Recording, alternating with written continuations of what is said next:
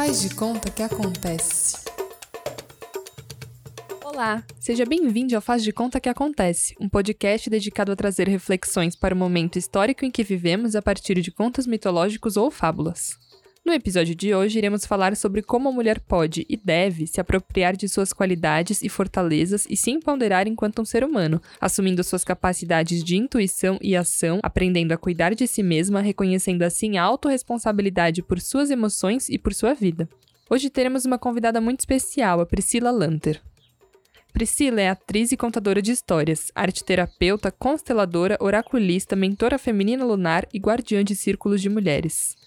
Motivadora de mulheres completas e imperfeitas, ela acredita que o segredo da vida está em transformar dor em talento. A história de hoje será o conto da Vasalisa. Vasalisa, a sábia, é um conto russo que conta a história de uma menina que perdeu a sua mãe e dela ganhou uma boneca que auxiliou a lidar com a sua madrasta e as irmãs postiças, e também com a bruxa Baba Yaga. Era uma vez, e não era uma vez, uma jovem mãe que jazia no seu leito de morte com a sua filha sentada aos pés da cama, orando para que Deus conduzisse a sua mãe em segurança até o outro mundo. A mãe chamou Vasalisa e a criança, de botas vermelhas e avental branco, ajoelhou-se ao lado da mãe. Essa boneca é para você, meu amor, sussurrou a mãe.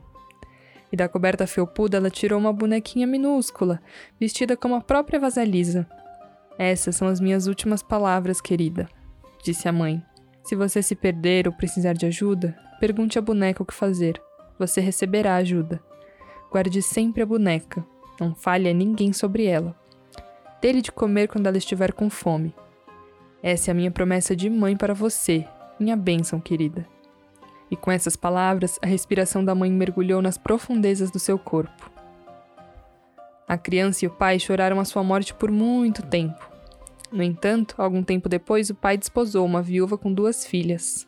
Quando as três estavam sozinhas com Vasalisa, elas a atormentavam. Forçavam-na a lhe servir de criada, mandavam-na cortar lenha para que a sua pele delicada se ferisse.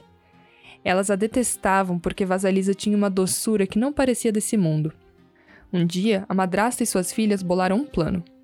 Vamos combinar de deixar o fogo se apagar, então vamos mandar Vasalisa entrar na floresta para ir pedir fogo para nossa lareira, a Baba Yaga, a bruxa.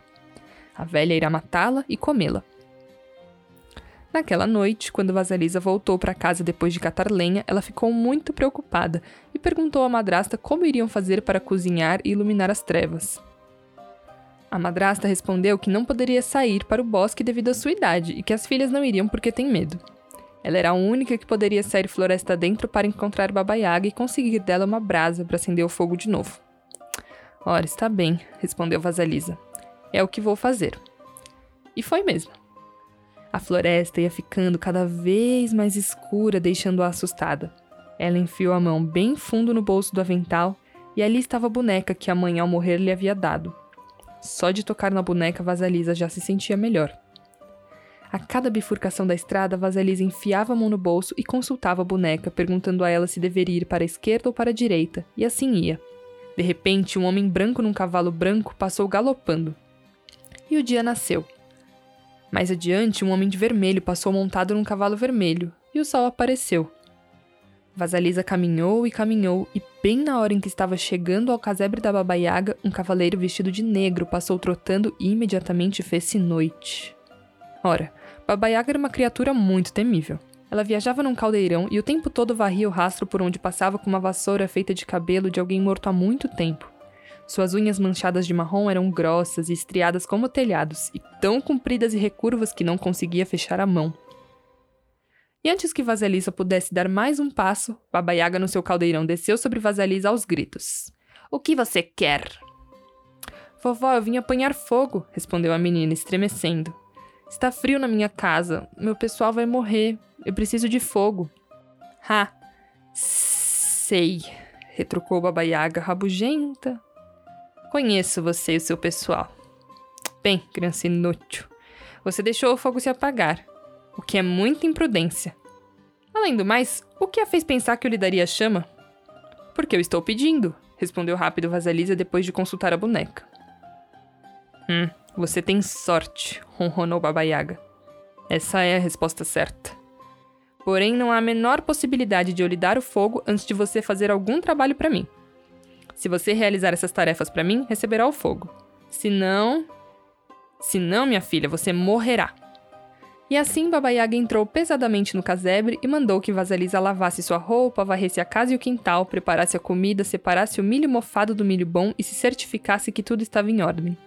Ela disse que voltava mais tarde para inspecionar o trabalho e que se não estivesse tudo pronto, Vasalisa seria seu banquete. Vasalisa voltou-se para a boneca assim que a Yaga se foi. O que vou fazer? Eu vou conseguir cumprir as tarefas a tempo? A boneca disse que sim e recomendou que ela comesse algo e fosse dormir. Vasalisa deu algo de comer à boneca também e adormeceu. Pela manhã, a boneca havia feito todo o trabalho e só faltava preparar a refeição. À noite, a Yaga voltou e não encontrou nada por fazer. Satisfeita de certo modo, mas irritada por não conseguir encontrar nenhuma falha, Baba Yaga zombou de Vasalisa. Ora, ora, que sorte a sua conseguir acabar tudo! Posso lhe fazer algumas perguntas, vovó? perguntou Vasalisa. Pergunte, ordenou a Yaga. Mas lembre-se, saber demais envelhece as pessoas antes do tempo. Vasalisa perguntou quem era o homem de branco no cavalo branco, e Baba Yaga respondeu que aquele era seu dia. E o homem de vermelho no cavalo vermelho? Ah, esse é meu sol nascente. E o homem de negro no cavalo negro? Ah, sim, esse é o terceiro e ele é a minha noite. Entendi, disse Vasalisa. Vamos, vamos, minha criança, não quer me fazer mais perguntas? sugeriu a Yaga manhosa. Mas a boneca começou a saltar dentro do bolso e Vasalisa respondeu: Não, vovó, como a senhora mesma diz, saber demais pode envelhecer a pessoa antes da hora. É, você é muito ajuizada para sua idade, menina. Como conseguiu isso? Foi a bênção da minha mãe, disse Vasalisa com um sorriso. Bênção? Bênção? Não precisamos de bênção nenhuma aqui nessa casa. É melhor você procurar o seu caminho, filha e foi empurrando Vasalisa para o lado de fora. Vou lhe dizer uma coisa, menina, olha aqui. Baba Yaga tirou uma caveira de olhos candentes da cerca e a enfiou numa vara. Pronto, leve essa caveira na vara até a sua casa. Isso, esse é o seu fogo. Não diga mais uma palavra sequer, só vá embora. Vasalisa voltou correndo para casa, seguindo as curvas e voltas da estrada com a boneca lhe indicando o caminho. Era noite e Vasalisa atravessou a floresta com a caveira numa vara com o brilho do fogo saindo pelos buracos dos ouvidos, dos olhos, do nariz e da boca. De repente, ela sentiu medo dessa luz e pensou em jogá-la fora.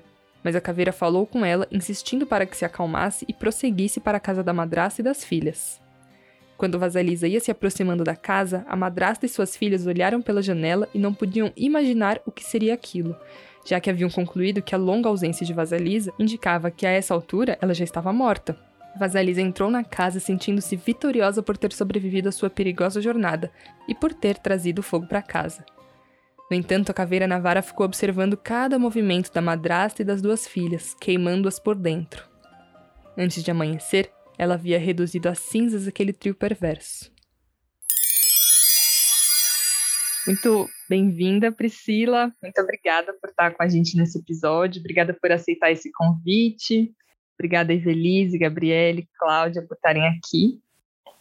E conta pra gente, o que, que essa reflexão do conto traz? É, olá, meninas.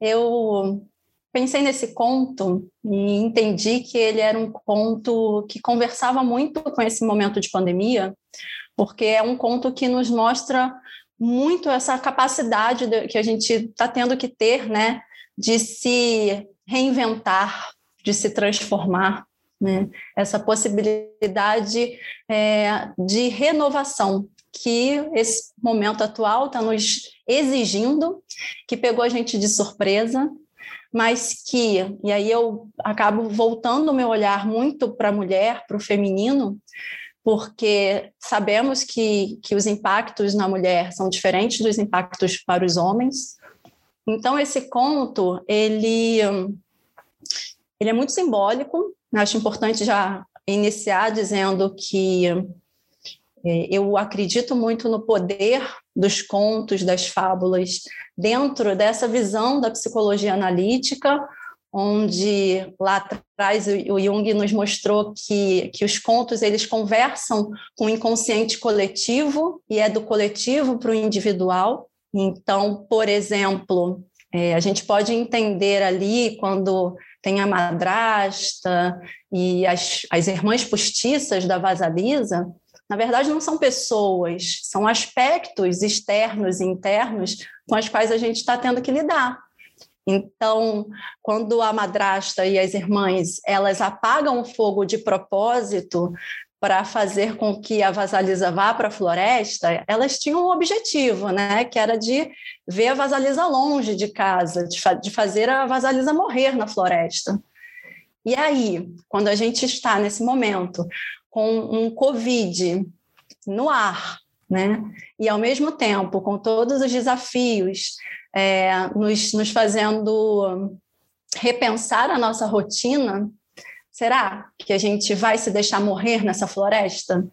E essa floresta sendo o nosso ambiente doméstico, né, o nosso ambiente de relações, que agora, se a gente passava o dia fora de casa, agora a gente está tendo que olhar para os nossos companheiros, companheiras, filhos, parentes, é, tendo um contato mais com mais tempo, né? Será que a gente vai encarar essa floresta com a mesma coragem que a Vasalisa encarou? Ou será que a gente vai se deixar vencer pelo medo do desafio ou pela falta do fogo, entendendo esse fogo também como esse fogo criativo, esse poder pessoal que está dentro de cada uma de nós, essa potência do feminino. E aí agora eu também vou falar com os homens. Os homens também têm essa potência, essa polaridade feminina dentro deles, né? E como é que a gente faz, então, para trazer essa força e essa potência para a gente se renovar e para a gente fazer esse novo normal que está sendo tão falado por aí? Esse conto ele fala muito é, do processo iniciático da mulher, né? Ela cresce, é um conto curto, né, ou médio, mas que essa menina, essa Vasalisa, ela passa desde o momento em que ela perde a mãe, ainda nova, e fica um tempo ali só ela e o pai, mas o pai logo se casa, então ela também tem que é, viver esse desafio dessa nova mulher dentro de casa e ter que lidar com essas pessoas até então desconhecidas para ela. Então, olha esse, essa iniciação, né? Onde esse perder a mãe, essa morte da mãe também tem um simbolismo que, que vem de encontro com tudo aquilo que a gente precisa deixar morrer. Como é que eu faço isso agora? Então, deixar morrer velhas crenças limitantes, deixar morrer a vergonha, né? deixar é, morrer a, a codependência, porque agora a Vasalisa está sozinha e ela está sozinha sendo obrigada a cuidar da casa, limpar a casa, fazer tudo sozinha. Então ela tem que se é, empoderar mesmo, se apropriar de si, né, da sua sabedoria, da pouca vivência. E aí para a gente aqui pode ser muita experiência, mas pouca vivência numa determinada atividade, num determinado emprego e, e a partir disso criar, trazer essa força interna. Né? A gente está vivendo essa oscilação de humor de que hoje está tudo calmo, mas aí amanhã eu tenho um parente que aparece com, com a doença, com o Covid, como é que eu lido com isso? E aí está bem próximo de mim, e aí a gente também vem o medo, né? Será que eu também posso pegar? E pera, as pessoas estão morrendo, muita gente está morrendo. E esse medo da morte vai rondando a gente. Isso tudo é a Baba Yaga. Isso tudo está ali. Quando a, a Baba Yaga e ele traz riquezas, o conto traz riquezas de detalhes, né? Que ela é temível, que o caldeirão é enorme e que a casa dela é toda suja, e ela desafia a, a Vasalisa a separar o, o, milho mofado do milho bom. Né? Olha quantas tarefas essa menina teve que vencer. Então, é um conto que fala sobre vitória vitória de si mesma e vitória das adversidades que a vida está nos trazendo. Né? É, desse olhar do que o que, que é meu, o que, que é do outro, o que, que realmente é real dentro do que eu estou me propondo a fazer, a desenvolver, a reiniciar na minha vida, a recriar, ou as novidades, os projetos novos que eu estou trazendo para a minha vida nesse momento pós-pandemia, né? E o que, que vai ficar depois disso? Depois que a pandemia passar, se vai passar, se vai apaziguar, não sabemos, é tanta incerteza que, que vejo, então, toda essa caminhada, esse processo iniciático da vasalisa na floresta, como esse momento mesmo que a gente está passando de pandemia.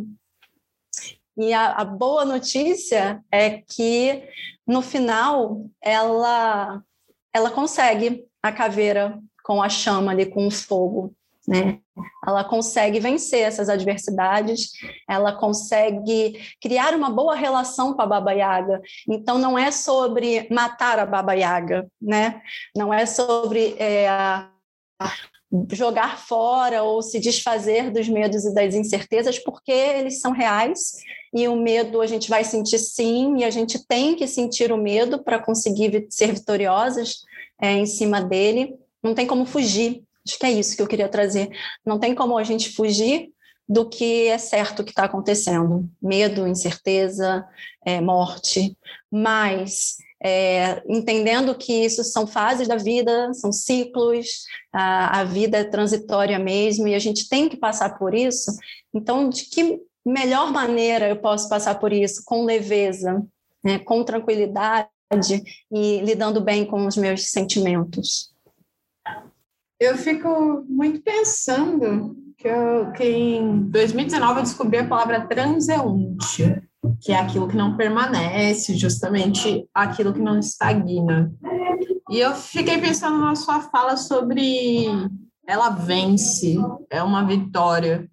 Só que essa vitória também não é um pouco simbólica para quem está percebendo a história e tem aonde se respaldar nesse conforto? Porque, ao meu ver, no, no final, a gente tem essa dualidade do, do que, que é a vitória. A vitória foi viver com aquela chama presente ou a vitória foi conquistá-la? É, eu acredito que a vida ela é dual e não dual.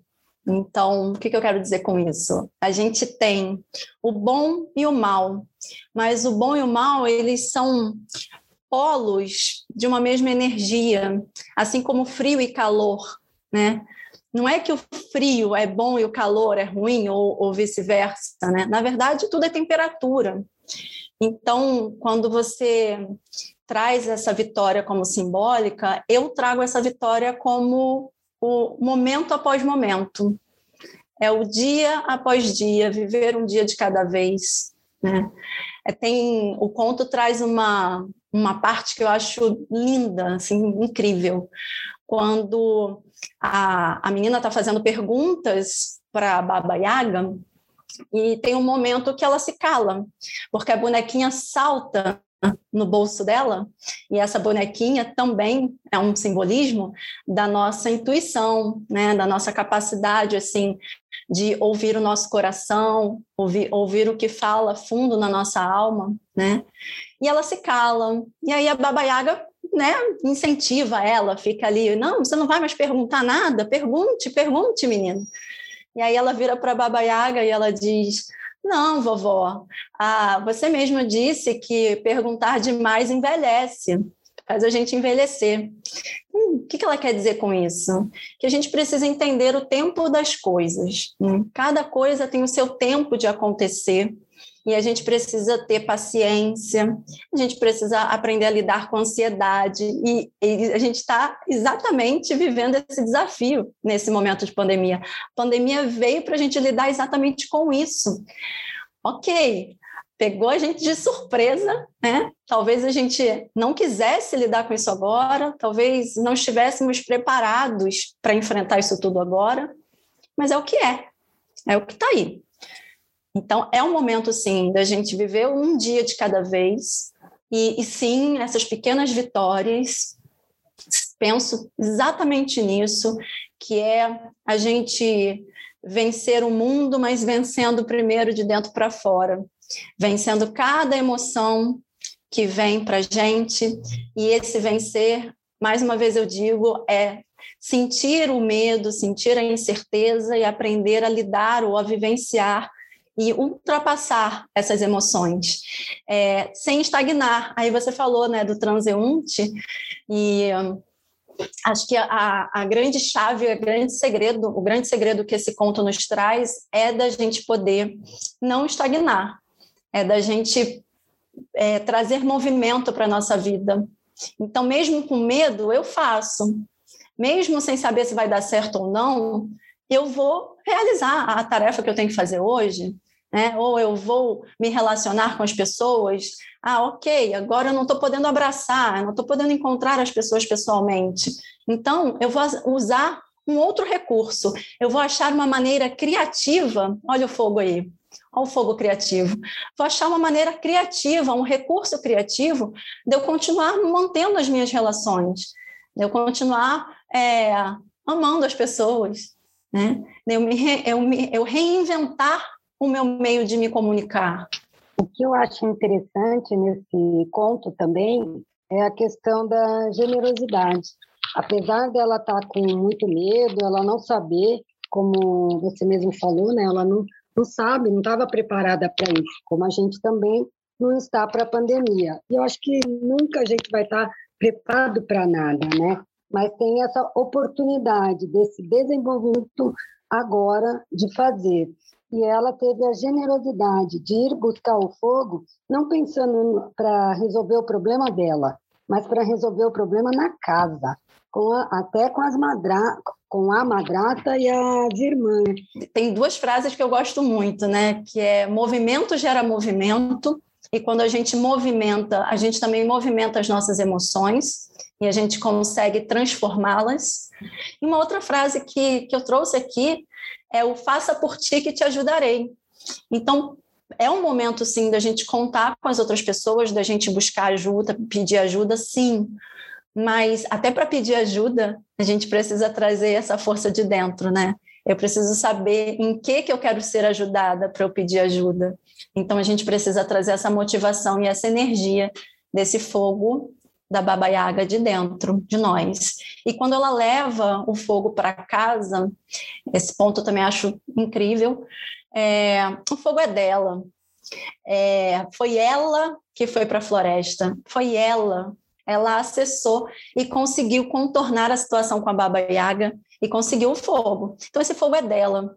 Não adianta a madrasta e as irmãs e qualquer outra pessoa querer se aproveitar desse fogo que só ela possui. Eu tenho duas perguntas para te fazer. É, eu queria saber como que esse conto reverbera na sua vida e como que ele te ajuda a seguir em frente. Em mim, ele reverbera com essa criança interior, com essa criança interior que não morre nunca. A criança que a gente foi, na verdade, a gente é. Ela está aqui dentro da gente. E é ela que fala alto, né? que grita dentro da gente quando a gente treme de medo, quando a gente acha que não vai dar contra, conta, quando fica aquela vozinha falando no ouvido da gente que nós não somos boas o suficiente. Esse conto ele ele me mostra que nós podemos ser heroínas, né? E que essa vitória que a gente falou mais cedo é, é a vitória da, da jornada da heroína. Ela vence porque ela acredita em si mesma, ela acredita no seu potencial né? E ela aceita tudo o que acontece como fatos da vida e continua seguindo em frente. E ela leva o fogo de volta para casa com muita generosidade. Ela leva o fogo para si e para os outros. Quando ela se aquece com esse fogo, ela transborda esse fogo. Aí agora eu já posso ente entender ou trazer esse simbolismo do fogo para o amor. Ela transborda amor. E, de fato, a gente se afeta e afeta os outros. Então, se a gente consegue é, ter um, um pouco mais de carinho, de gentileza e de amor pela nossa vida, a gente vai acabar levando esse amor para as outras pessoas. Nossa, com certeza, Priscila, isso é muito real e é muito bonito. Bom, o podcast vai ficando por aqui Muito obrigada pela sua contribuição no episódio de hoje. Muito obrigada, Gabi, Belize, Claudinha e a você que está ouvindo a gente. Esse foi o episódio de hoje. Este projeto é uma iniciativa das alunas Gabriele, Flávia, Ivelise e Cláudia do curso de Agente Cultural do programa FIC Pronatec, ofertado pela Fundação das Artes de São Caetano do Sul. Se você gostou, compartilhe com alguém que pode gostar também.